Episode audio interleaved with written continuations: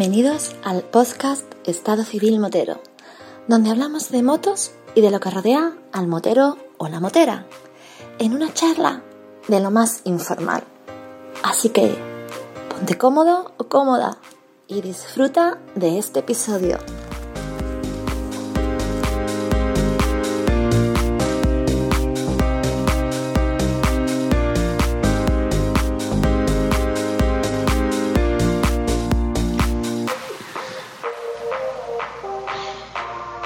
¿Qué pasa, chaval? Hombre, señor Vampi, ¿cómo vas por ahí? ¿Qué tal, Josep? Al final vas a conseguir que Antonio se ponga celos, ya verás. Eh, sí, sí, que llevamos unos cuantos encadenados aquí. Por un lado, estoy deseando de que llegue ya el evento de Linares, pero por otro lado, mmm, no quiero escucharlo, de verdad.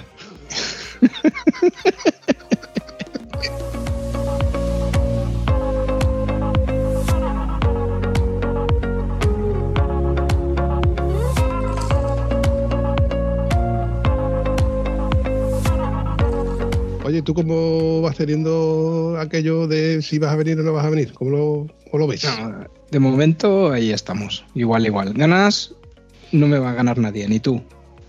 Pero vamos a ver. Tenemos, yo ya te dije que haré todo lo posible para, para, pasarme por allí, seguro. Ya, ya, tío, pero van pasando los días, van pasando las semanas y yo sigo diciendo por, en esta lista de gente, ya me, se me han caído mucha gente que para mí es importante, ¿no? Que, que, estén en el evento, que va a ser muy chulo, muy guapo. Pero cuando yo veo que mmm, tú, por ejemplo, que eres parte importante, que estoy haciendo la pelota en el coche, eres parte importante del podcast de Estado Civil Botero, mola. Y aparte te usaría como escudo contra Antonio, es que eso es inevitable. ¿Ves? Por el interés.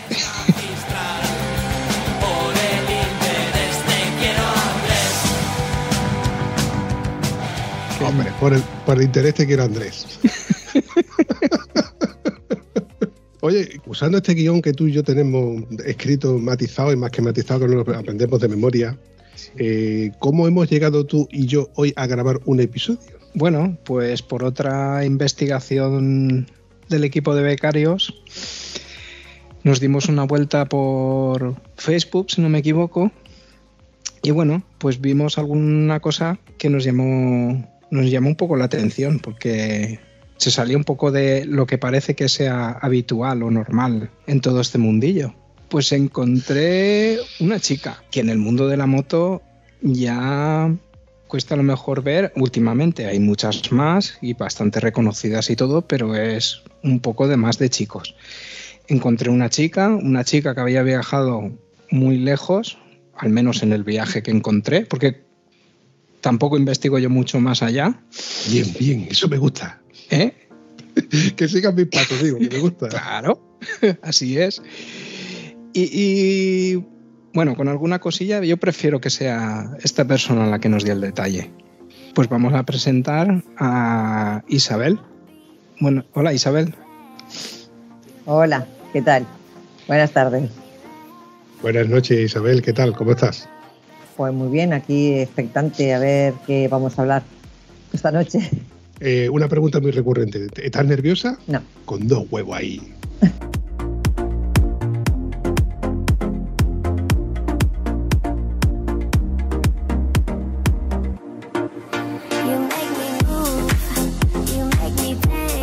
Como dijo ya el que destripador, vamos por parte y desde el principio. Eh, ¿Dónde estás, Isabel? Ahora mismo estoy en Barcelona, en, en Badalona, perdona, en Badalona, en mi casa. Ahora vas y lo cascas. Lo de mi casa me, me, me, resulta familiar, pero bueno, vamos a obviar esa bromita que suele hacer mucha gente últimamente en los episodios del podcast. ¿Qué crees tú, Isabel, que te hace tan peculiar? Como dice nuestro amigo Josep.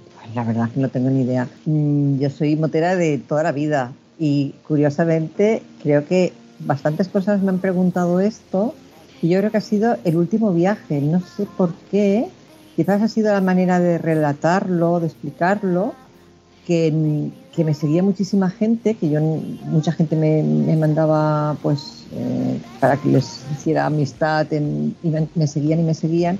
Y cuando volví, cuando llegué, empezó a llamarme gente. Es, es, es, es así, no, no ha habido otra cosa, porque yo no he, más que cada día escribía una notita con lo que había recorrido y hecho y tal, y ha sido el último viaje, pero he hecho muchos.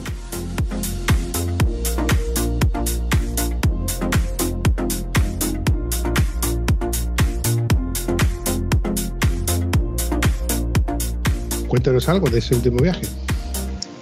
Bueno, ese último viaje fue un viaje a Cabo Norte. Si bien había leído mucho sobre Cabo Norte, tampoco tenía excesivamente miedo, me daba un poco quizás de respeto las inclemencias del tiempo, pero siempre pensaba que cualquier destino dentro de Europa no me genera miedo.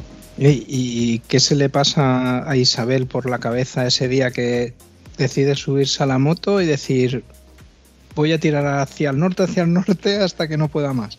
Era un viaje que quería hacer desde hace muchos años, un viaje que teníamos pensado hacer con mi marido, pero que por cuestiones de trabajo y de familia y por tiempo no llegamos a hacer nunca. Mi marido se fue, murió y cuando yo me jubilé pues pensé en hacer ese viaje que tanto nos hubiera gustado hacer juntos y ha sido el primer viaje pues que he hecho después de jubilarme.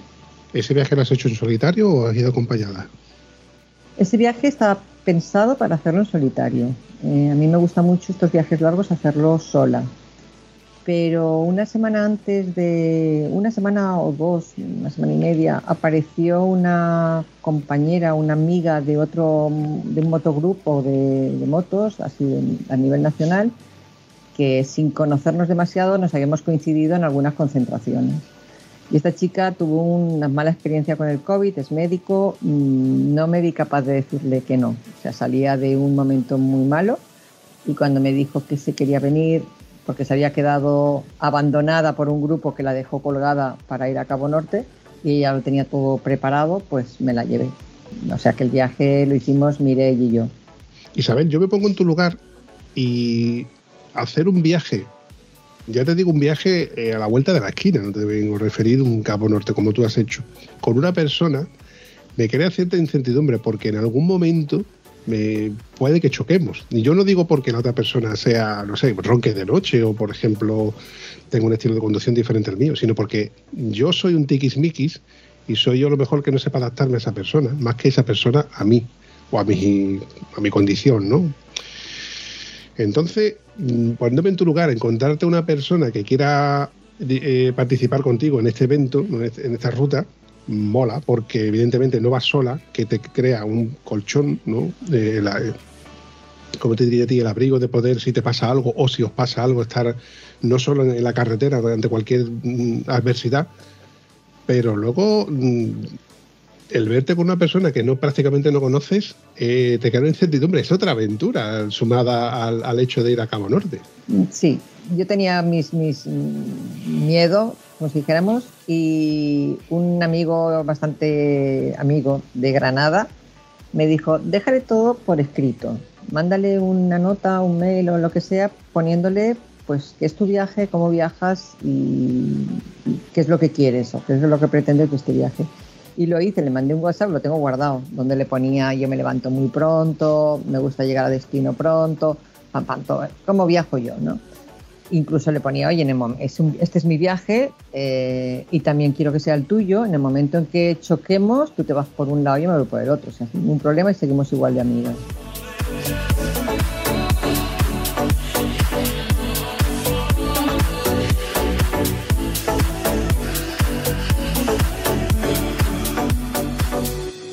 La verdad es que no hizo falta. Yo soy muy flexible la verdad. Esto es, así, porque la primera día, el primer día que nos encontramos en Orleans y yo a las 7 de la mañana ya tenía el ojo puesto, pues y se levantó a las 9 y yo no me enfadé. O sea, que al final yo me flexibilizo mucho, pero el viaje ha sido muy bueno. O sea, no, no, es que para nada estoy arrepentida de habérmela llevado.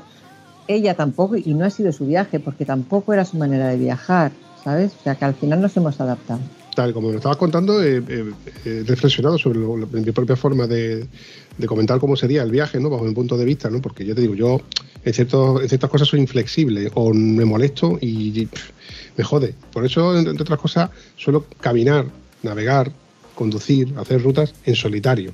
Porque prefiero no incordiar a alguien Mm, del mismo modo que prefiero que no, que no me incordien a mí. Yo hay veces que no llevo el ritmo de mucha gente, o hay veces que incluso yo llevo mejor ritmo que otra gente. Entonces, la mayoría de las veces prefiero ir en solitario que ir en compañía. en tu caso, mm, mola porque los dos habéis descubierto una nueva forma de ir a los sitios. Además, la convivencia. Eh, además, hay veces en las que este tipo de situaciones eh, se alzan más una amistad, ¿no? La refuerzan, en este mm. caso. Y yo creo que mm, mola, mola porque, ya te digo, no debería uno hacer un tipo de viaje de, este tipo solo. Evidentemente, aunque tú ya estés acostumbrado, conocemos a muchos viajeros, mucha gente que ha hecho viajes en solitario, pero ante un pinchazo donde te encuentras 100 kilómetros, donde no te encuentras a nadie ni para uno ni para otro, verte solo en esa soledad, yo creo que a mí me daría miedo, cuanto menos miedo.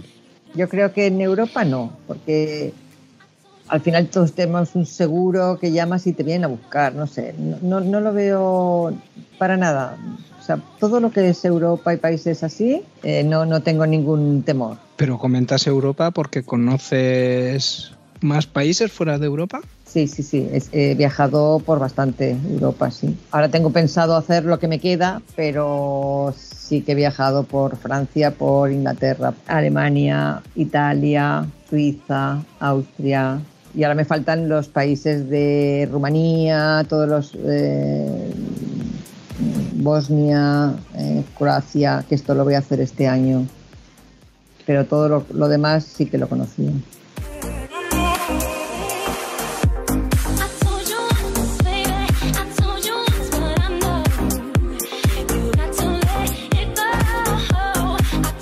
Yo doy por hecho de que los que están escuchando el podcast llevarán un rato preguntándose qué edad tienes, porque no tienes voz de chiquilla. A ver, tampoco es que tengas una voz de octogenaria, ¿no? Pero por curiosidad, yo creo que ya es hora de que vayas diciendo tú qué edad tienes. Que conste que yo sé que estas preguntas no se le suele hacer a una chica, pero bueno, eh, la curiosidad llama. Pues mira, tengo 64 años. Y no te preocupes, porque en Noruega todo el mundo te pregunta la edad. La primera pregunta que un noruego hace cuando te para es la edad que tienes. Es una cosa que nos, que nos asombró bastante. A ver, has comentado antes de que, ya estabas jubilada, con lo cual más o menos nos podemos hacer una idea de, la edad que tienes. Pero claro, te llama la atención, que doy por hecho que en Noruega, cuando te ven bajarte y te quitarte el casco, dicen, ¿usted qué edad tiene? ¿no? Porque no es común ver a una persona con cierta edad haciendo kilómetros. Ojo, que mi buen amigo Antonio, que de aquí le mando un zoquete, digo un cate, digo un abrazo, un fuerte abrazo, este hombre ya tiene cierta edad, es muy cansino, también se monta en la moto y es de los que no paran de hacerle kilómetros. Está deseando llegar en el siguiente episodio para decirme que se ha pegado una kilometrada increíble y decir que la tiene más grande que yo. los kilómetros, ¿eh? no otra cosa. Entonces, yo alabo a personas que como vosotros aún seguís montando en moto porque la pasión de montar en moto no, no tiene edad, evidentemente, y aquí se refuerza, ni edad ni sexo, ni, ni, cultura, ni religión, ni tiene nada. El que nos gusta montar en moto, nos gusta montar en moto, haga frío, haga calor. Y aquí me estoy acordando de mi amigo Antonio que dice que yo soy moterío endeble porque no me gusta salir ni cuando hace frío ni cuando hace calor. En fin, volviendo otra vez al tema de conversación. ¿Con qué moto has hecho este viaje? Este viaje lo he hecho con una BMW F800 GT coño, es una moto que jamás me pensaría que tendrías. Bueno, BMW a lo mejor me lo imagino. F800, no, bueno, bueno, sí, pero una GS, no una GT. Una GT, una moto tipo Touring de carretera que no es apta para carreteras así un poquito complicadas, ¿no? Y yo estoy seguro de que no en toda Europa te puedes encontrar carreteras en perfecto estado. Mm, mira, al, final yo creo que al, norte de Noruega es donde encontramos mm, carreteras cortadas, los túneles están bastante mal. Para llegar a los campings muchas veces tienes que hacer tierra, o sea que están a un 2-3 kilómetros de la carretera. Pero la verdad es que a mí, yo vengo del mundo de trial, o sea, yo de jovencita hacía trial, entonces no, no, me molesta para nada, me gusta incluso, incluso estoy pensando, estoy pensando que mi próxima moto va a ser de tierra.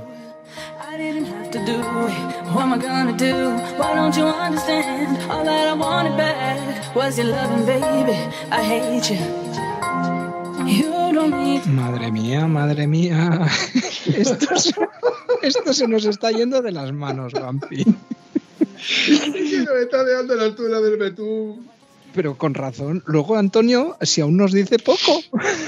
Yo creo que sí.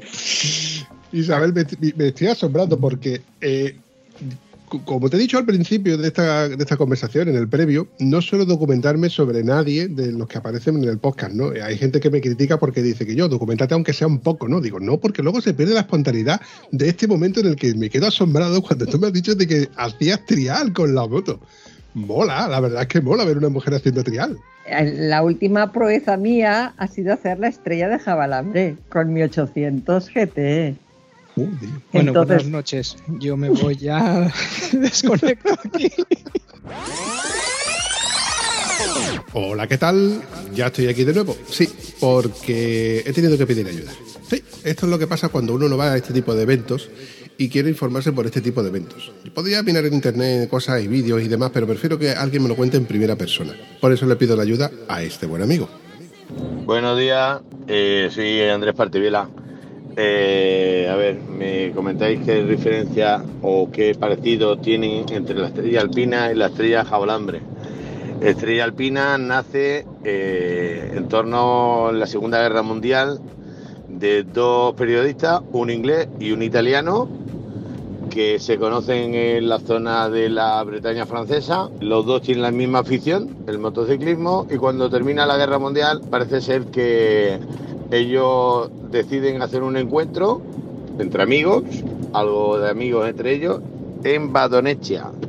En Badonechia hay un, una, hay una, zona que ahora es una zona, un paraje natural, donde hay un, refugio, que es donde allí, a 2.165 metros de altura, se hace la, la, por decir, la concentración de la estrella alpina. Allí donde se reúne, no hay nada, resulta que no hay nada, lo que nosotros estamos aquí acostumbrados a tener conciertos, casetas y demás, allí solamente está el refugio, pequeño bar y nada más. Allí todo el mundo se lleva su comida, su cerveza, sus cosas para hacer allí. Y para conseguir la estrella alpina, o lo que es el logo, o lo que es el pin, el pin, camiseta y demás, el domingo por la mañana una parte de la zona de lo que es la, los organizadores de, Estrella Alpina, ellos suben hasta la gota nieve, subiendo para arriba y donde llega la nieve ahí se paran y el que quiere tener el, pin o quiere tener una camiseta, la pegatina del evento, pues se tiene que se tiene que ir allí, subir y allí lo compra. Y luego ya baja y ya está. Eh, referente a la estrella jabalambre, pues mira, aquí estrella jabalambre se hace en un pueblo de Teruel que se llama Manzaneda. Al lado del, pueblo este de Manzaneda está el pueblo, está el pico o la montaña de Jabalambre, en la provincia de Teruel. Y esto lo organiza el Motoclub Salou. Más bien eh, un señor que se hace dominar por ahí en redes sociales como Peter Blue. Y Peter Blue pues organiza eh, lo mismo, eh, la estrella, pero de hambre. La esencia más o menos la misma, todo es igual, no hay concierto. Bueno, sí, últimamente sí había en, la, en un edificio de actos del ayuntamiento, pone un señor que pincha música allí, pero poco más. Y los bares del pueblo y poco más. Y la dinámica, pues la misma.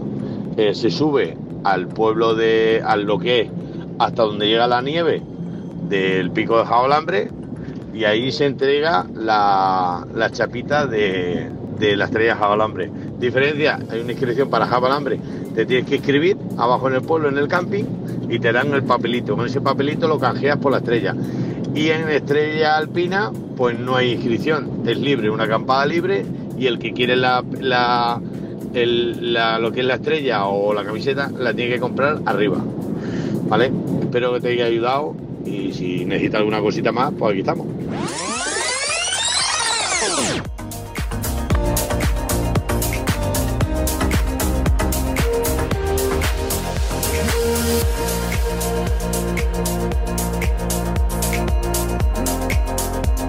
Bueno, te he cortado yo un poco también, Isabel, con lo de lo de hacer la estrella de jabalambre.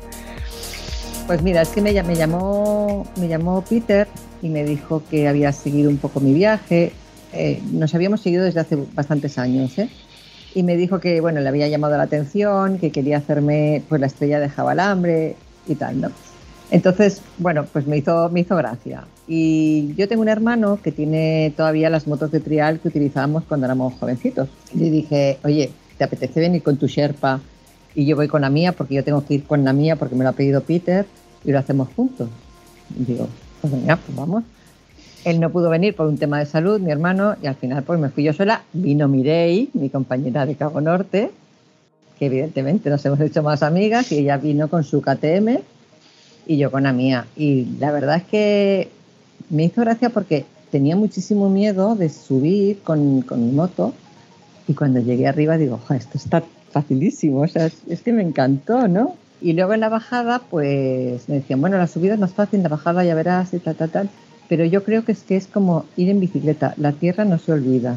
El que ha hecho trial eh, sabe lo que tiene que hacer cuando se te mete la rueda en un, en un reguero de estos o lo que sea, ¿no? Entonces ahí, pues, ahí está.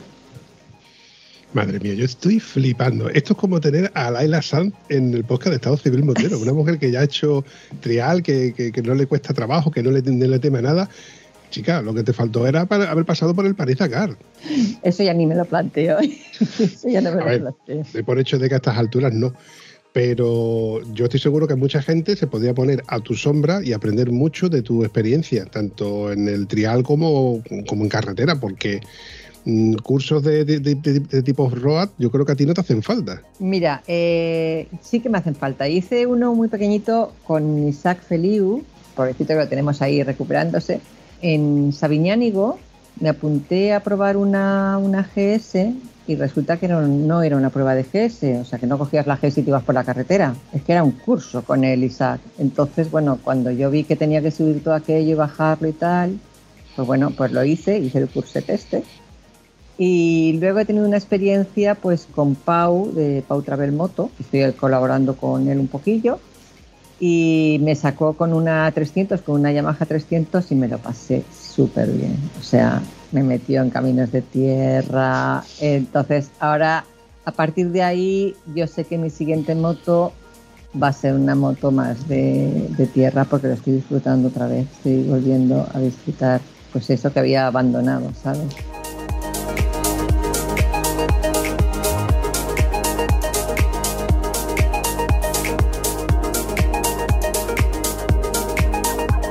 Entonces me recuerda a mí mucho lo que siempre se había dicho, que los grandes corredores de motos, sobre todo de la época de los 80, 90, Wayne Rainey, Kevin Swan, Wayne Gardner, todos antes habían aprendido en el Tier Track y en tierra, que de hecho Kevin Swan todavía sale, que está haciendo motocross y, va por California y la Baja California con, con, una moto de campo y por tierra, ¿no? Entonces estás como mm, reafirmando esto de lo importante que es o lo bueno que es tener una experiencia en tierra para luego ir mm, cómodamente y mucho más seguro en, asfalto, ¿no? Yo no lo sé, o sea, yo soy muy poco técnica y soy muy poco experta, yo solo sé que es, me gusta ir en moto y que, no se me da mal. Sí que he oído muchos comentarios de, motoristas que dicen que es muy importante el que es la base. El, ir en tierra te da la base para, una buena conducción. Y yo la verdad es que sí que creo que es así. Mm, por otro lado, por ejemplo, cuando yo subía, cuando yo he sido durante muchos años mm, pareja con mi marido y yo iba detrás, ¿vale? En el momento que nos metíamos en tierra, siempre nos íbamos al suelo, siempre caíamos. Porque él tenía una manera de, y también venía del trial, ¿eh? pero su manera de conducir en, carretera era muy parecida a la mía, pero en tierra no.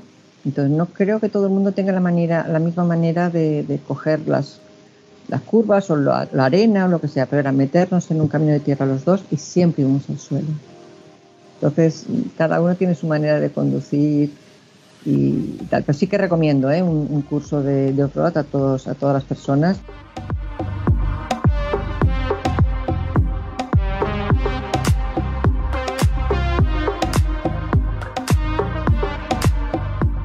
Comentado antes a Travel Moto, Pau de Travel Moto. Cuéntanos, ¿qué hace, qué hace esa empresa? Eh, Pau Travel es una empresa de alquiler de, motos para grandes, para bueno, pueden ser para pequeños viajes, pero particularmente para viajes largos. Mm, tienen motos de, gran cilindrada para alquilar y luego tienen una serie de motos de 300 para alquilar también para, para vejecitos más cerca, para hacer tierra, para, para apuntarse a un curso, por ejemplo, que están en Barcelona.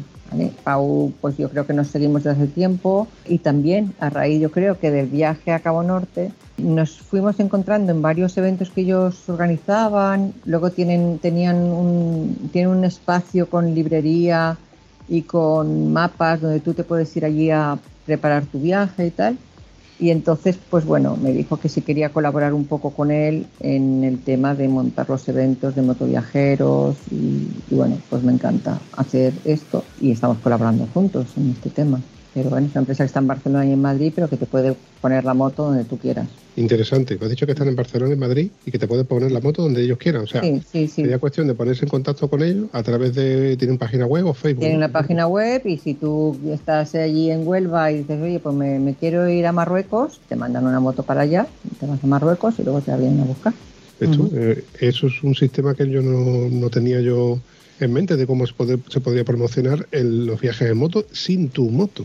Porque a lo mejor yo tengo una R1250 nuevecita, por poner un ejemplo, que me ha costado 28.000 euros. Como buen que soy, evidentemente, no voy a gastar ni ese dinero ni lo tengo. Vale, pues y no por ese orden precisamente.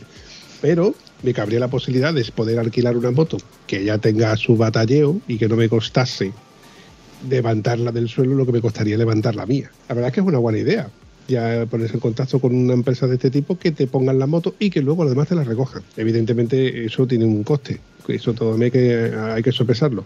Pero le voy a echar un vistazo a lo que tú me acabas de comentar. Bueno, desde aquí animo que al que esté interesado que también le dé una vuelta, ¿no, Isabel? Pues sí, porque la verdad es que es, es un tema que yo tampoco lo conocía. Fui hace cinco años a la inauguración de la tienda por una casualidad. Venía una motoviajera que ahora está rodando por Córdoba, una chica que me pidió ayuda por una por un grupo de WhatsApp de ayuda a motoviajeros en el que participo. Y esta chica venía de Colombia y apareció, bueno, la fui a buscar al puerto y le busqué alojamiento y le ayudé un poquillo, ¿no? No sé si la conocéis, es Janet, que rueda por el mundo o por el estilo. Pues está por aquí, por España, ahora mismo rodando. No, pero Giuseppe está tomando nota. Sí, sí, estoy anotando el de Pau, Janet, madre mía. Isabel es una cajita de sorpresa, no deja de, sorprenderme con cosas, gente, contenido que, puedo crear con ella. Eso te fuerza mi teoría de que más vale no conocer al cortertulio con antelación y así ir descubriendo cosas así, porque vamos, no dejo de, sorprenderme.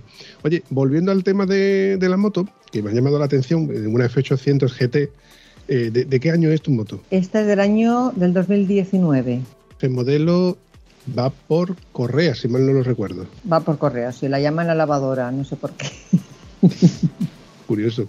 Pues yo creo que es un acierto por parte de BMW porque creo que es además la única marca que tiene un modelo todavía con, tracción por correa.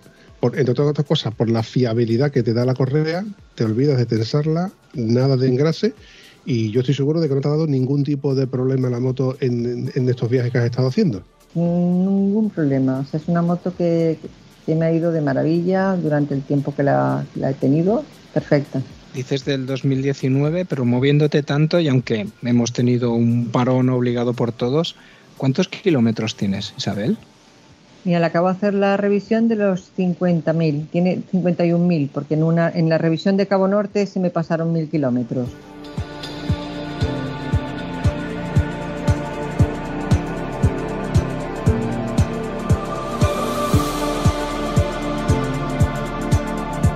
Eso es poca cosa. Mil, mm. kilómetros más, mil kilómetros menos, no, le pasa nada. Mira, te lo digo con, conocimiento de causa. Yo tengo una 800 GS del 2008 y tiene 100.000 kilómetros. Y mi compañero Antonio, aún siendo dos años más nueva, va por los 270 y pico mil kilómetros la última vez que yo hablé con él. O sea, son motos, la verdad que es muy fiable, muy duradera, evidentemente con su mantenimiento y sus cosas, pero que muy difícilmente, bajo mi punto de vista, te puedan dejar tirado. La mía, en mi caso, tuvo un par de vales endémicos, como fueron la bomba de combustible y el estator, que, bueno, el estator es un mal endémico de todas las motos. A todas las motos en algún momento se les puede ir el sistema de, de corriente que suministra corriente a todas las motos en sí. Entonces lo suyo es llevar la grúa, llevarla y solucionarlo lo antes posible. En el caso de nuestras motos no es excesivamente caro. Yo tengo constancia de, que hay motos que son mucho más caros, más del doble, según me comentaron a mí, el tema del bobinado de, estas motos. Isabel, ¿motos anteriores a esta así que te hayan llamado la atención, que sean dignas de renombrar? Porque yo doy por hecho de que has tenido unas cuantas. Mira, yo la moto, las dos motos que más he disfrutado han sido mi primera cota, que la tuve desde los 14 hasta los 22 o algo por el estilo, y entre medio nació mi hija, pues esa, esa moto me dio muchas alegrías. O sea, yo venía de una Peugeot 49 con la que ya viajaba sola. Con 11 años, Isabel ya viajaba sola. Hacía viajes cortitos desde Santa Eulalia de Ronsana hasta, hasta el pico del Montseny y volvía, pero esto lo hacía los domingos yo solita porque me encantaba. Pues mi cota y luego la otra moto que me ha dado más felicidad es una Varadero, una Honda Varadero. Una Honda Varadero 1000. Mm. Ahí lo lleva Josep. Madre mía. Josep tiene teóricamente la, ¿cómo se dice? Sustituta, no, yo creo que la hermana pequeña, ¿no? Por así decirlo. Sí, yo tengo una Crossrunner 800, pero vamos, que es mm, nada, mira. que no es nada despreciable una Varadero 1000, un motor bicilíndrico en nube de cuatro cilindros, si mal no lo recuerdo. Bicilíndrico no, eran cuatro cilindros en nube, ¿no? Cuatro cilindros. Cuatro. Esa es con la que primera, con la que Siniwan creo que se fue a Australia, fue la primera que, empezó Charlie Siniwan a moverse. Un varadero. Son motos que hoy por hoy siguen andando, a ver, tienen sus pequeñas carencias, por así decirlo, en comparación con las motos actuales, pero que siguen siendo maquinones, ¿eh? Esa varadero es la, esta moto que, que hicimos muchos viajes con mi marido, cuando él murió pues me la quedé yo. Y cuando ya, la verdad es que la Varadero a mí me encantaba mm, y la cogía en todos los viajes, porque en todos los viajes que hemos hecho juntos, pues yo cogía la moto mm, bastante, porque siempre decíamos que si se rompía una pierna o se partía lo que sea, pues yo le podía llevar a casa, ¿no? Entonces, esa moto, cuando me la quise desprender de ella, pues no quería venderla, quería regalársela a alguien que supiera que durante muchos años seguiría viéndola. Y hice, yo era, yo soy una persona que ha trabajado mucho en selección de personal, y entonces hice una búsqueda por medio de técnicas de selección para buscar al candidato mm, idóneo, que es ahora un amigo mío que apareció por ahí y que, está en Gerona y yo la moto la sigo viendo, ya tiene, no sé, cerca de 300.000 kilómetros creo, pero todavía anda, todavía está por ahí, sí. Qué grande.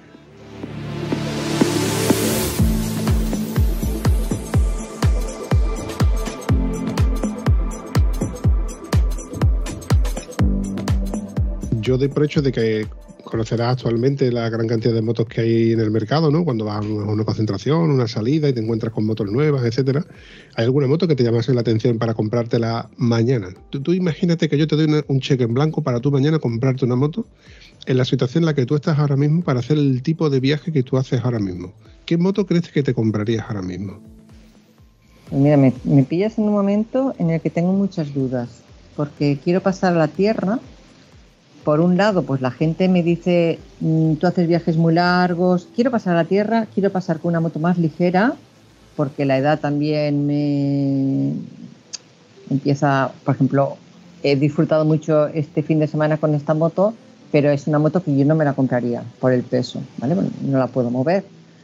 Entonces, estoy buscando una moto más ligera eh, que, que pueda entrar en tierra y que me sea cómoda para viajar, para hacer grandes viajes también. Entonces yo estoy pensando en unas 600, 700, pero no sé cuál. Tengo que ponerme a probar, a probar, a probar, porque yo las motos necesito probarlas y probarlas bien antes de comprarlas. Y el requisito sería una moto tipo trail, con suspensiones largas, cómoda, eh, con capacidad de carga, evidentemente, como bueno, cualquier trail prácticamente tiene capacidad de carga, como por eso mandan las maletas, pero claro, tú mismo lo has dicho, tiene que tener la agilidad de una 600-700, pero con la capacidad de carga que no se convierta en una 1200 o una 1290. Realmente para rodar a buen ritmo, para hacer un viaje largo que no se hace corriendo, no es una salida de fin de semana de ir y volver el fin de semana porque el lunes tienes que ir a trabajar, no necesita uno tener 100 caballos. Yo creo que con 50, 60 caballos y un motor que consuma poco, sea fiable y los mantenimientos sean longevos, por así decirlo, eh, es la receta perfecta para una moto. Yo estoy contigo totalmente de acuerdo en que el peso es el mayor hándicap que debe de tener una moto. Mm, porque yo, por ejemplo, yo lo digo muchas veces de que el, yo me caigo con la moto sí o sí. Yo entro por un carril y no es que me vaya a caer sí o sí, sino que yo doy por hecho de que en cualquier momento me puedo llegar a caer. Porque titubeé, porque yo he entrado en esta rodada de una manera y resulta que era de otra y, y pueda cambiar o bien a la ida o bien a la vuelta. Y yo tengo que poder levantar esa moto sin que me cree una lesión o sin tener que desmontar la moto. Yo peco de cuando voy en salida por el campo, eh, vengo a referir de fin de semana, pues voy con mi tienda de campaña, con mi avituallamiento y como tengo capacidad de carga, pues voy con todo lo necesario y más. Evidentemente no me voy a privar de llevarme, por ejemplo, mi cafetera y mi café en lugar de llevarme un termo, que lo mejor luego lo puedo calentar o etcétera. Entonces ya te digo que yo voy excesivamente cargado y lo reconozco. Pero también te digo que al menos hasta hoy el límite es mi moto. Más allá de mi moto, me costaría más trabajo comprarme una moto. Eh, también es verdad que el mercado está cambiando, porque evidentemente cada vez vemos más trail. Y más trail no de gran cilindrada. Se siguen vendiendo las motos de gran cilindrada. Ducati, BMW, KTM, incluso Kawasaki, Suzuki también con la de con la del Emil, la, la de Revic, si mal no recuerdo, sí, la de, la, la de Revic, que hay dos versiones, que es una moto que también me llama bastante la atención pero claro, son motos que se me salen independientemente del precio y por el peso. A partir de ahí, si empezamos a mirar Teneré, Aprilia que, que trae la nueva mm, la nueva Touareg, KTM que tiene la 390, tiene la 790, tiene la 890, tiene un abanico ahí bastante atrayente, pasa que los precios se salen. O sea que yo creo que el abanico eh, de posibilidades es muy amplio y es lo que tú dices, tienes que probar un montón de motos. Pero tú me has dicho de que este fin de semana has estado probando motos.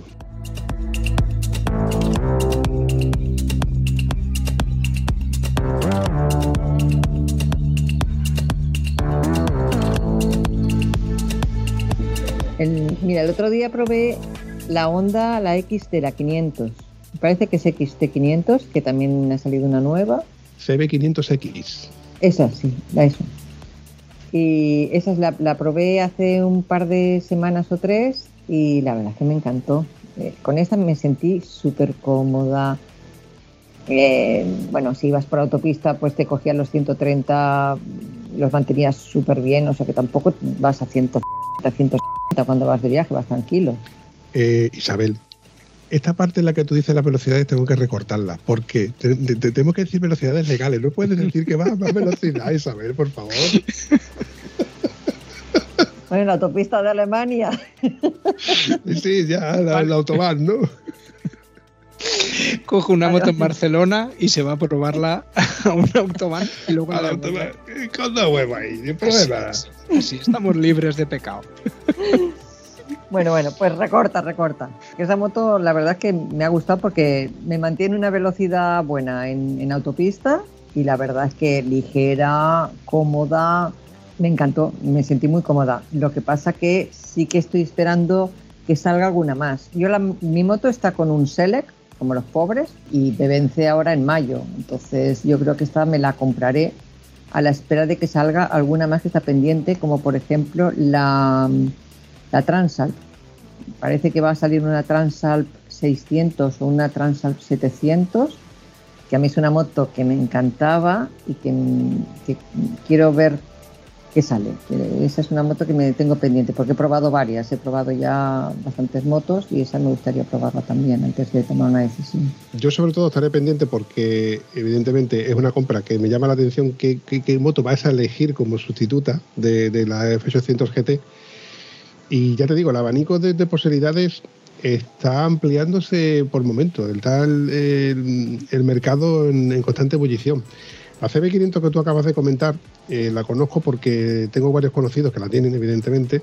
Es una moto asequible económicamente y la verdad es que tiene muchas posibilidades. Pero el, yo creo que el, problema que tienen en, en ventas es que es un sector que no está bien visto. Es que dicen, eh, porque yo lo he escuchado, es que es una 500. Bueno, ¿y qué? Pero si el que se la compra no tiene mayores pretensiones que las que tiene la moto, que es ir en solitario con tu capacidad de carga y hacer rutas sin más. No pretende ir a ritmo de 1200 con, en solitario y, a fuego, de ir y volver. Entonces yo creo que hay que tener claro los conceptos. Y me vuelvo a repetir como muchas veces me digo, de eso de, de hay que tener claro los conceptos. Tú misma lo has dicho. Los conceptos tuyos, bajo tu punto de vista, son capacidad de carga, eh, que sea una moto trail, evidentemente, porque te puedas meter con soltura por cierto vadeo. Y mm, yo, yo que soy usuario de una moto trail, estoy seguro de que no bajaría. El, no me bajaría de una moto trail a una moto de carretera. A mí subir, bajar bordillos sin tener que poner los pies en el suelo, me mola. Y eso es una, una gran ventaja. Pero por otro lado, me peca el, cuando llego a una zona donde el desnivel lo tengo justamente en el pie, que vas a poner el pie, resulta que tienes el desnivel en el lado del pata de cabra y se te pueda caer la moto. Son cosas que hay que saber, hay que valorar. Que yo estoy seguro de que tú las has valorado. Seguro, seguro.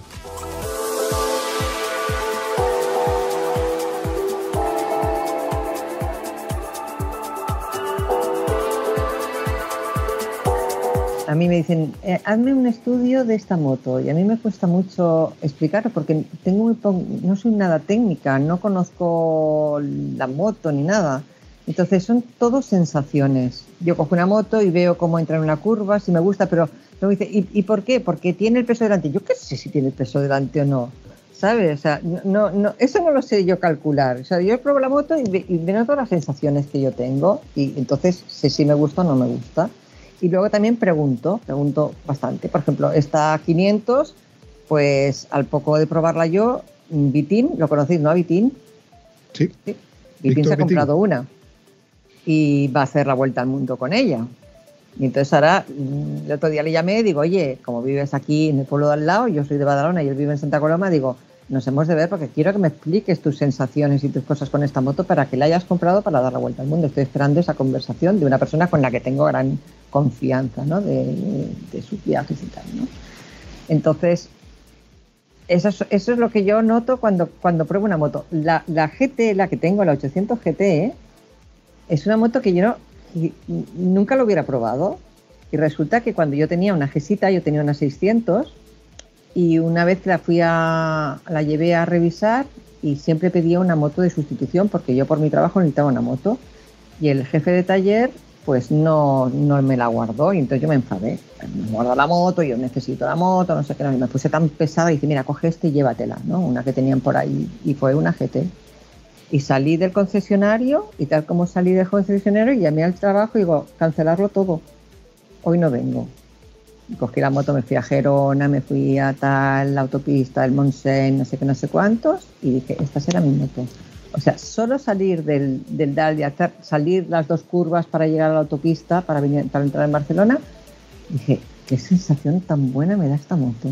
Y ya llamé, cancelé las cosas y me fui con la moto y dije, esta es mi moto. Y he tenido dos. ¿Dos 800 GT? Sí. sí. He tenido dos. Lo que pasa que ese, eso que me ha pasado ahora de que quiero volver a tierra es lo que me impide pues mm, coger quizás la sustituta esta que sería la, 900 de, de BMW, que sería la, prolongación de la 800, ¿sabes? Que la probé, la probé, pero no es lo que yo lo que no quiero. No la quiero porque es una continuación de la misma y no me permite entrar en tierra, ¿sabes? si mal no recuerdo, la F900XR, que es la que sustituye. Exacto, a la 800. Sí, es una versión asfáltica de la 800, de, bueno, en el caso de la mía, bastante más bajita en suspensiones. Y bueno, es una trail asfáltica, muy enfocada al tema, al tema asfalto.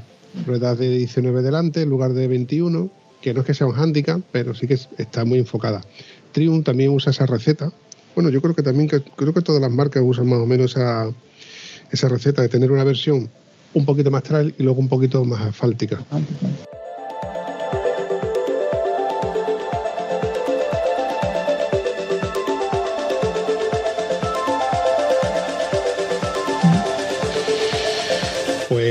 Yo tengo que estar pendiente porque tengo curiosidad por saber qué te compras al final. Así que. Lo avisaré, lo avisaré a todos. ¿eh? No. Yo espero que al menos lo ponga en las publicaciones del Facebook, que como tengo aquí los becarios que siempre están pendientes buscándome contenido y diciéndome, oye, pues Isabel se ha comprado al final esto, o está probando esta. Pues estaremos pendientes. Anécdotas que se te ocurran que te hayan pasado con esto de que eres mujer, cuando te quitas el casco y dicen, dicen la abuela motera. Ya estarás acostumbrada a que te digan la abuela motera, ¿no? Sí, sí, la verdad es que sí que me lo, me lo van diciendo, no me molesta para nada. Pero a mí lo, que me gusta es, por ejemplo, las anécdotas. Es, claro, soy una persona que no me mantengo bastante bien, hago bastante deporte, me mantengo bastante bien. Entonces tú vas con tu traje o con tus tejanos, tus botas o tu, lo que sea. Llevo por Barcelona llevo una, un casco con una trenza de color verde eh, que va por ahí por el aire y tal. Entonces vienen, pues eso, los jovencitos, ¿no? Con su R y tal, tal, tal, y te ponen al lado, y te miran y te miran. Al final yo me subo el casco, ¿no? Y les digo hola. Y digo, coño, pues esta tía es una abuela. Prometo que me pasa mucho. Qué buena lección. Aquí, bueno, me imagino, me imagino la, el típico vídeo de postureo de Instagram, ¿no? Donde se ve la chavala aquella como marcando allí con su cinturita tal y cual, con el casco con la trenza verde y levantándose el casco. Y, y les digo hola y les sonrío porque me hace mucha gracia, ¿no? El pavo esto que se me ha puesto al lado. Y bueno, al final luego hacen la acelerada y se van, ¿no? Pero me dicen adiós, me dicen adiós. Son majetes. ¿Y los críos cuando te ven? Los niños. Hmm. Los niños yo creo que pasan mucho ahora de todo. Van con sus maquinitas y tal. No, no, no, porque mira, yo tengo un nieto y voy a buscarlo al colegio con la moto y paro allí y realmente es que nunca se han venido a acercar a, decirme nada. Los niños no. Pero, por ejemplo, una vez que me fui a, a un hospital a ver a, una, a un amigo en Barcelona, me paré con la moto en una, acera y en eso viene una señora con un taca-taca, una señora, esto te estoy hablando de hace unos 5 o 6 años, ¿eh? se viene con el taca-taca y bueno, estaba alucinada cuando me saqué el casco. Dice, es que, pero qué envidia, es que, es que tú no sabes lo que a mí me hubiera gustado subirme en una moto, irme por ahí. Y yo decía, bueno, pues yo viajo, le decía, yo viajo. Y al final subimos a la señora en la moto. O sea, del taca-taca le digo, mira, es que te hace tanta ilusión que te vamos a subir en la moto. Entonces había una panadería y le dije a una señora que venía a ayudarme, la subimos en la moto, le hice fotos, bueno, está encantada. Las, hay más personas mayores que, que se acercan y me preguntan que los niños. Qué maravilla el detalle ese de subir a la, a la, mujer a la moto. Oye, y alguna vez, aunque siempre somos legales, que vamos bien y cumplimos todas las normas y todo, pero alguna vez, no sé si la Guardia Civil o la Guardia Urbana o algo, te han parado y ¿cuál ha, sido, has tenido también esa reacción de asombro o algo?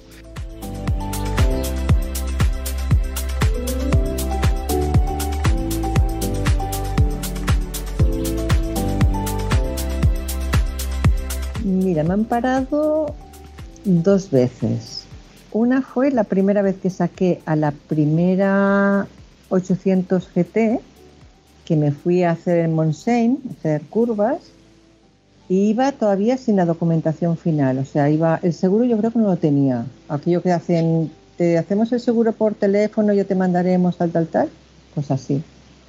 Y entonces, es, bueno, no sé si conocéis el Montseny, es una, un, es una sierra que está muy cerca de Barcelona, que es, bueno, curvas, curvas, curvas. Y normalmente hay eh, los Mossos abajo, eh, iban poniendo si la rueda no es la legal, no sé qué te ponen, van poniendo multas. Y entonces, bueno, había un control allí, me pararon y tal.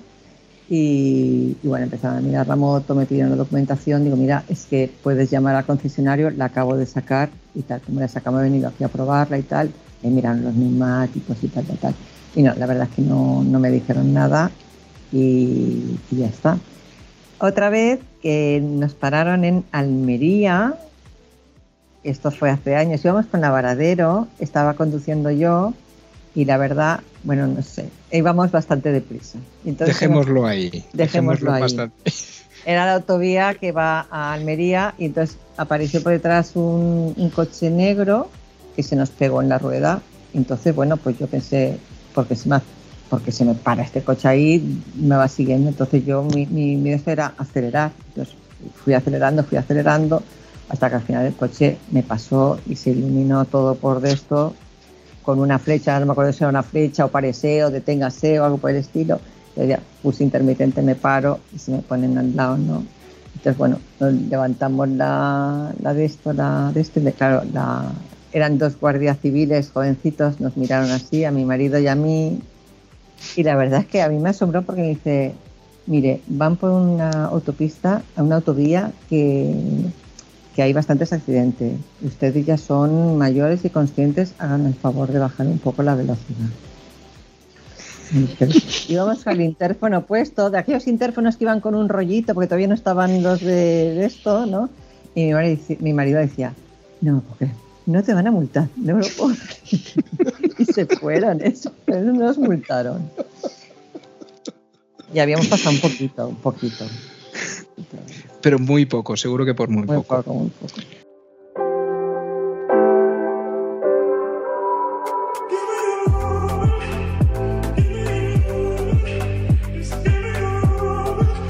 Ya, ya. Yo otra vez me salvé aquí en Barcelona cuando estábamos confinados.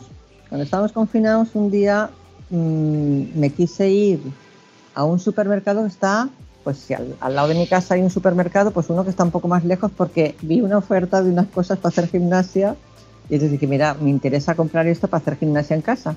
Entonces cogí la moto por la mañana y me fui para allá.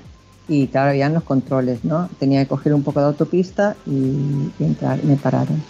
Y entonces me dijeron, mira, ¿dónde vas? Y mira, voy a este supermercado aquí, que no quiero decir marcas, a comprar unas mancuernas para hacer deporte y tal, que, que lo he visto y tal. Y dice, mira, que tú tienes otro supermercado a 500 metros de casa, entonces que tengo que una multa de 600 euros. Digo, perdona, de 600 euros. Digo, hombre, yo ya me voy para casa, disculpe, pero es que en mi supermercado no venden mancuernas y me iba a este que está en la oferta y tal, tal, tal.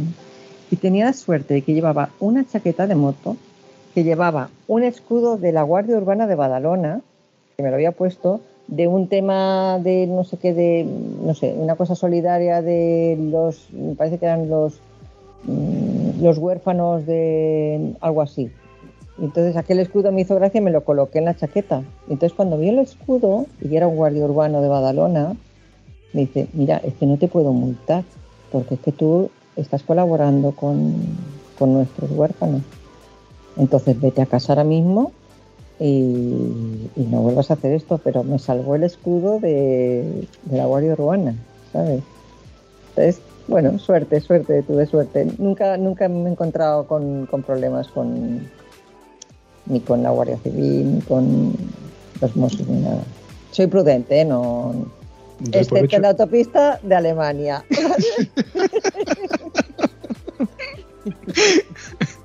Ahí barra libre.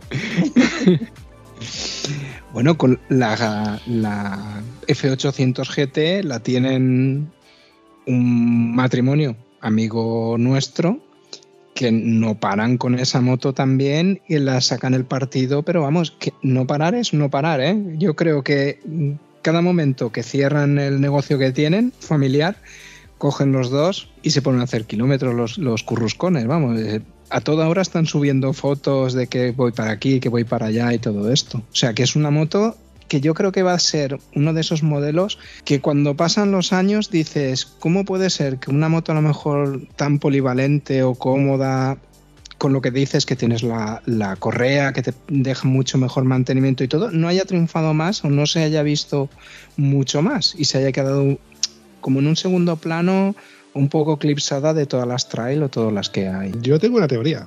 ¿Os la cuento? Tírale. A ver,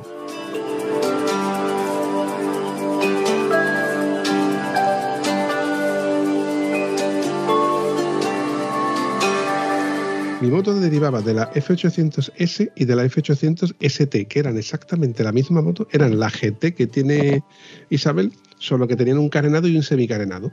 Luego sale la versión GT que ya es con maleta, ya es más GT.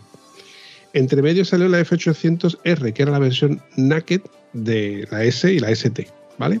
Partiendo de esa base, tenías una moto con un motor bicilíndrico en línea de 85 caballos, cuando por el mismo precio, incluso menos, tenías cualquier Honda Hornet, cualquier Yamaha Fazer y cualquier equivalente con 100 caballos, 98 caballos perfectamente, con horquillas invertidas y con mucha más tecnología. El problema o el, talón de Aquiles de, esta marca era que no, no, había evolucionado como tenía que haber evolucionado. Evidentemente, pues sí, tenía puños calefactables, tenía ordenador de bordo, tenía faros, faros LED, no, tenía los intermitentes LED, tenía mucha tecnología, pero pecaba de que, por ejemplo, no tenía horquilla invertida o no tenía frenos equivalentes a, cualquiera de, sus competidoras. Por eso se las comían en ese terreno. Acuérdate cuando, se, cuando salió las Suzuki GSR 600, cuando salieron las Kawasaki Ninja, bueno, las Ninja no, las, las Z7 y medio, se vendieron como rosquilla. ¿Por qué? Porque es una moto asequible y muy, muy parecida a una moto de circuito, deportiva. Entonces las BMW se quedaron atrás. Mm, luego, por otro lado, el tema de la correa no a todo el mundo le gustaba. Eso es que también es un, es un handicap que tenía. Entonces, pues yo creo que se fue eh, la receta para que no se vendieran tanto. Pero por otro lado, era una moto muy exclusiva. Hoy por hoy, si te compras una F800R, ya tiene horquillas invertidas, tiene frenos en condiciones, tiene el faro LED y tiene muchísima tecnología. Tiene ya las suspensiones regulables, cosa que las, motos actuales, a no ser que pagues un plus, no los tienen. Entonces, esa es mi teoría del por qué sí y por qué no se vendieron tantas motos en aquel entonces. Yo, yo tengo varios mm, compañeros ¿eh? que tienen la, misma moto que yo y realmente es que todos están encantados. Y es que además es un motor que, es lo que tú dices, es que hay varias motos con el mismo motor. O sea, es un motor que es que, es, que ha salido muy bueno, es que es muy bueno. El único problema que tenía la nuestra, la mía, vaya, era el cambio de marchas. Era, un, era durísimo, durísimo, era, terrible. Y yo insistí mucho en, el concesionario. ¿eh? Hice un viaje a Alemania que volví con la mano destrozada. ¿eh? Y, dije, que, es que eso lo tenéis que solucionar. Y me lo solucionaron en esta me lo solucionaron, le pusieron un kit o no sé qué le pusieron y está, va como una seda, ¿eh? Nada, tocas y cambias, perfecto. Pero sí que cuando la estrené, la moto esa tenía un problema. Y luego se lo fui comentando a los, a los compañeros que tenían el mismo problema y poco a poco les han ido cambiando, como si dijéramos, el, el tema este, ¿eh? poniendo algo que, que soluciona el problema del,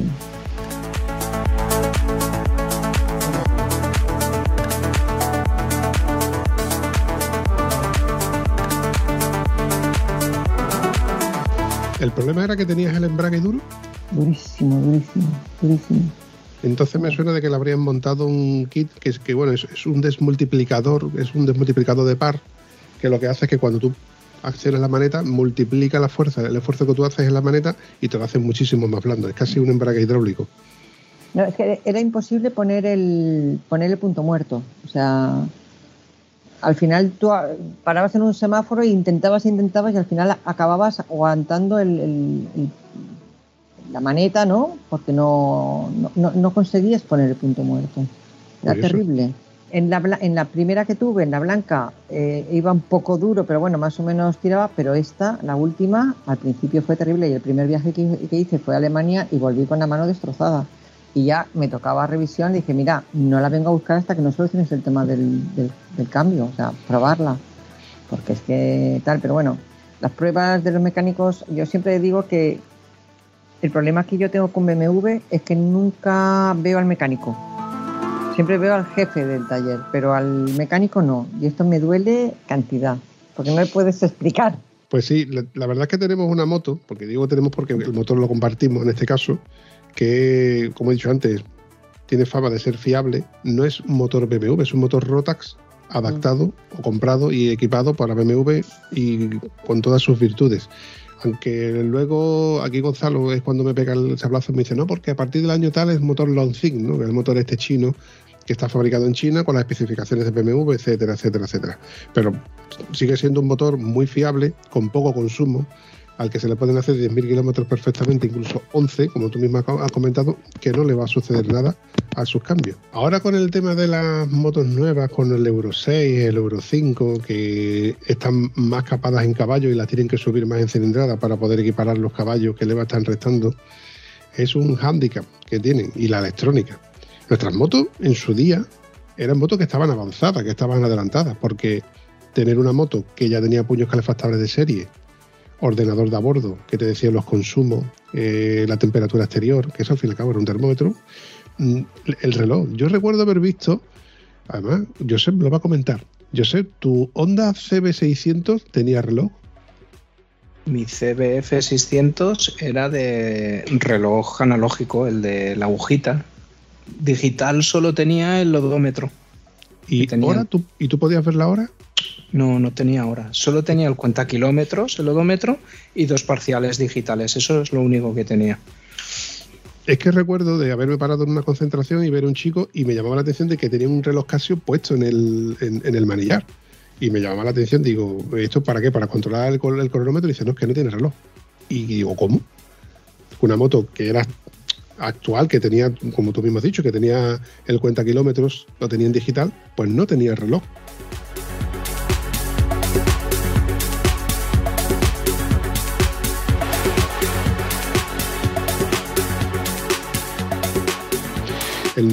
Por ejemplo, las Hornet no tenían el indicador de la marcha en Granada.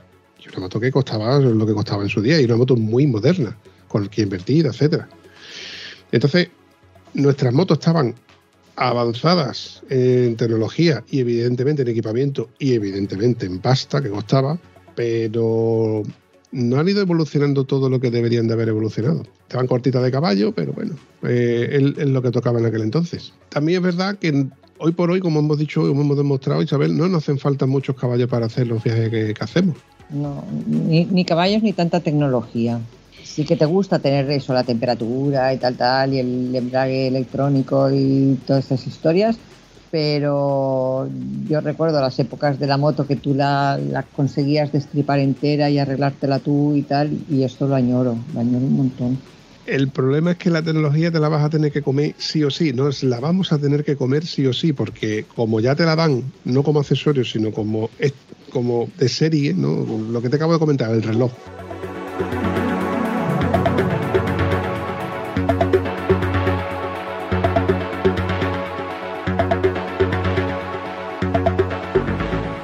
yo quizás comentar que me gusta mucho compartir, que me ha gustado mucho la experiencia de que la gente me siga, que la gente te coja un poco como, pues me gustaría coger la moto, me gustaría aprender, o sea, particularmente mujeres que me han visto y que me han seguido y que, que se van a decidir a sacarse el carnet y a, pues no sé, ser un poco embajadora de que la mujer vaya en moto, de que, quiera viajar, de que no tenga miedo, que, que es fantástico, ¿no? Yo, bajo mi punto de vista, veo que eres un referente, eres un refuerzo para todo aquel que está un poco indeciso o que todavía está diciendo, no, pues yo ya con cierta edad, yo ya no cogeré la moto, no la cojo. No, no, si tú te ves capacitado, evidentemente eres consciente de tus limitaciones. En tu caso, Isabel, tú, estás perfectamente capacitada para seguir conduciendo tu moto. La has demostrado yendo a Cabo Norte. Eh, no todo el mundo, evidentemente, no está con las mismas capacidades, pero mientras que uno pueda y el cuerpo te acompañe, que te quiten lo bailado. Eso es lo que yo espero, ¿vale? Me encanta, por ejemplo, ver pues el abuelo de una amiga mía con 92 años se pidió para Navidad una moto, 92 años. Sí que era una, era una Scoopy, una cosita, una de estas, pero en su familia estaban desesperados, desesperados de que el abuelo se comprara, el bisabuelo se comprara una moto con 92 años.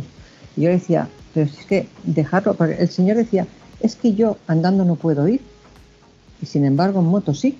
Y llevaba a la mujer a la peluquería con 92 años. Dices, bueno, ya no se hacía viajes ni nada. O por ejemplo, Eliser. No sé si lo conocéis, Eliser de toda la vida. Eliser era mi maestro de trial. Tenía, ahora tiene en el Museo Iser de, de motos de trial en Mollet del Vallés era un precursor del trial aquí en Cataluña, un referente importantísimo. Nuestras motos de trial eran de allí y éramos de la escudería. y soy muy amiga de su hija, de Gloria Iser. Pues el señor Iser, que debe tener ahora ochenta y pico de años, todavía coge y se va por el norte de España con su moto. Y a mí esto no es que me haga ilusión, es que dices, hay veces que me dicen, bueno, tu, tu moto próxima será la última. Pues a lo mejor no, a lo mejor no será la última. ¿Por qué? Si hay gente de ochenta y pico de años dando vueltas por ahí. No tiene por qué ser la última, tú misma lo has dicho. nada. Si, si además, como lo, he comentado antes, si te, el cuerpo te acompaña y la cara no te faltan, siendo consciente de que cuáles son tus limitaciones eh, y las limitaciones de, de, tu moto, pues vamos a seguir disfrutando de ellas, siempre y cuando, ya te digo, eh, podamos hacerlo. Otra cosa es que, por ejemplo, no llegue otra pandemia y nos diga, venga, pues ya no podemos salir de la provincia, pero mientras tanto, que te quiten lo bailado, Isabel. Sí, sí, eso es lo que yo opino, que la gente tiene que vivir, que tiene que vivir a tope, al que le gusta el macramé, que se mate a hacer macramé, y al que le gusta la moto, que vaya en moto. Es verdad, es que es verdad, es que es así, que luego viene el bicho este y se te lleva a otro barrio en dos días. O sea, a tope, a tope.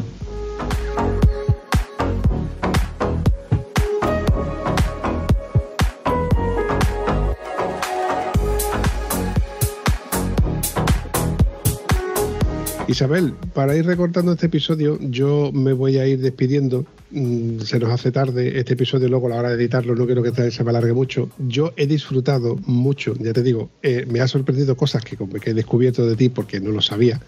Y por otro lado, no me lo esperaba, lo reconozco. José todavía tiene la boca abierta, lleva un rato así que la, la tiene que recoger como los dibujitos animados.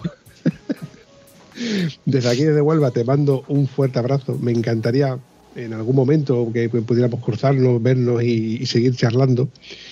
Y lo dicho, un placer para mí. Isabel, ha sido ha sido, mira, una sorpresa, una caja de sorpresas preciosa desde el primer momento y que no nos has dejado de sorprender, literal, mi boca abierta, pero hasta el último momento. Quiero corregirte una cosa. Has dicho el día que me jubile. Lo siento mucho, pero tú no te jubilas, ¿eh? yo te veo que vas a estar todos los días ahí al pie del cañón y, todo, y nos has abierto, vamos, has abierto ahí un, horizonte de ánimo de seguir yendo en moto, seguir haciendo cosas de lo que sea, pero vamos, una lección, una lección muy buena la que nos has dado, Isabel. Muchas gracias. Bueno, pues yo chicos, la verdad es que me he, sentado, me he sentido muy cómoda eh, hablando con vosotros. Estoy a vuestra disposición cuando queráis y seguro que nos encontraremos por ahí en alguna carretera, en alguna concentración, en algún sitio. Muchísimas gracias a vosotros también. Las gracias a ti, Isabel. Un abrazo. Un abrazo. Si te ha gustado este episodio, puedes comentarlo en cualquiera de nuestras redes sociales. Es gratis y nos ayudas a seguir creando contenido. Y si además nos ayudas a compartirlo, nos haría mucha ilusión. Bueno, a la Vampi sobre todo que es quien se le ocurra. Espero que os haya gustado tanto como nosotros. Hasta el próximo episodio.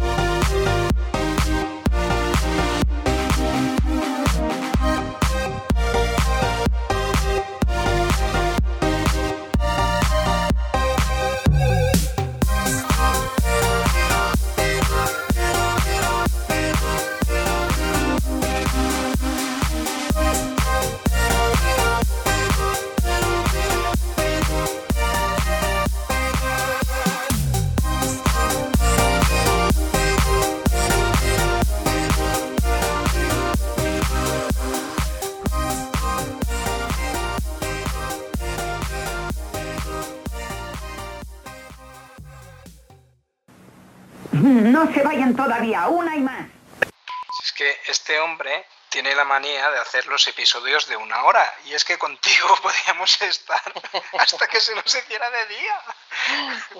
Te ibas a decir algo, todo estás buscando información, ¿no? Estoy buscando. Primero, has hablado de la.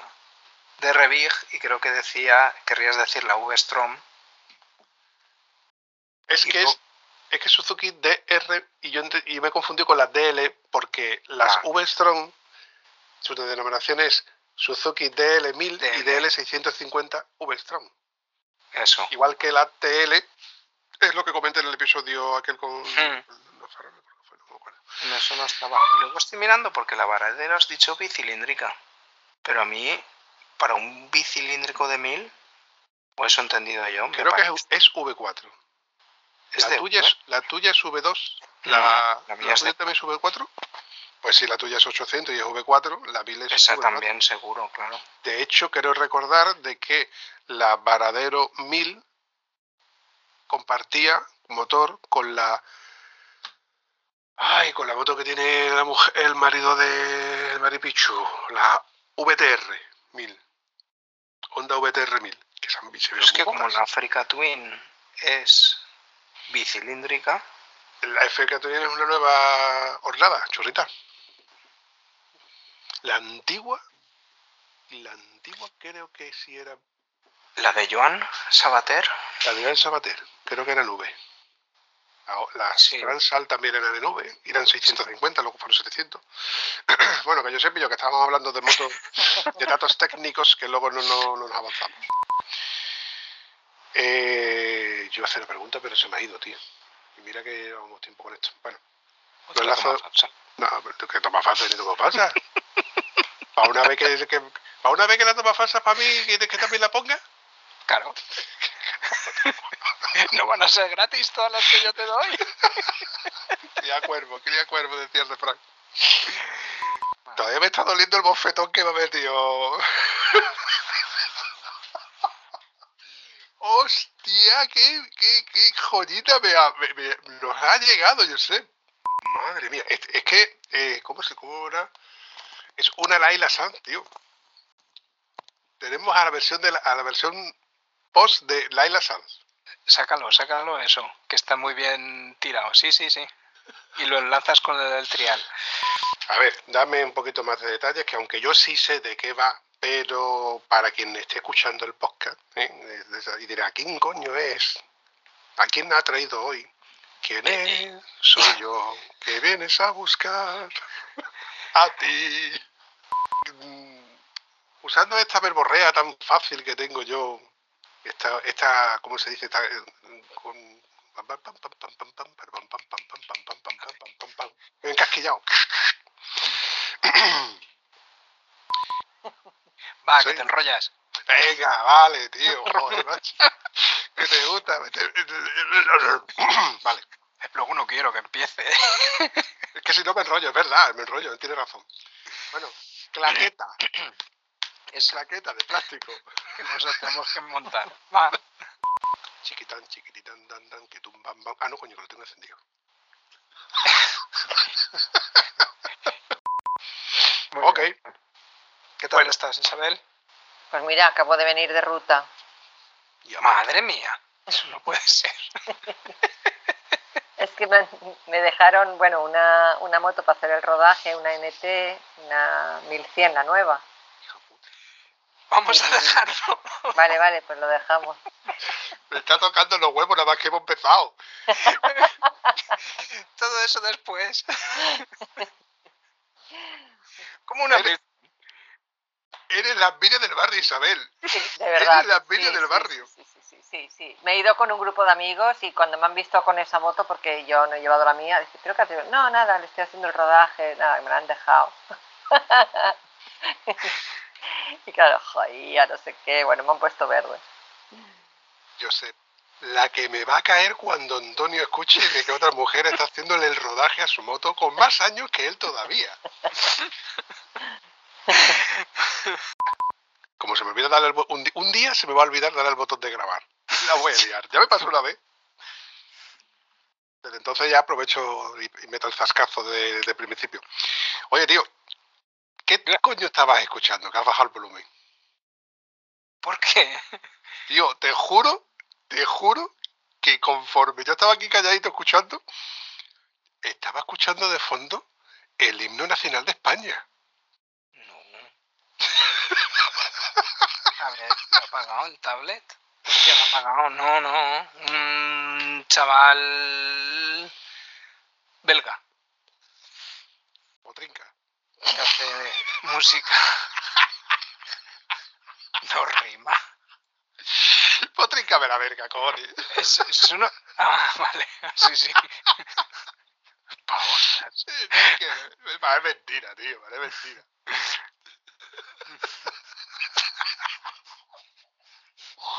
Quedado calentando motores, ¿no? Ah, que te lo pasas bien.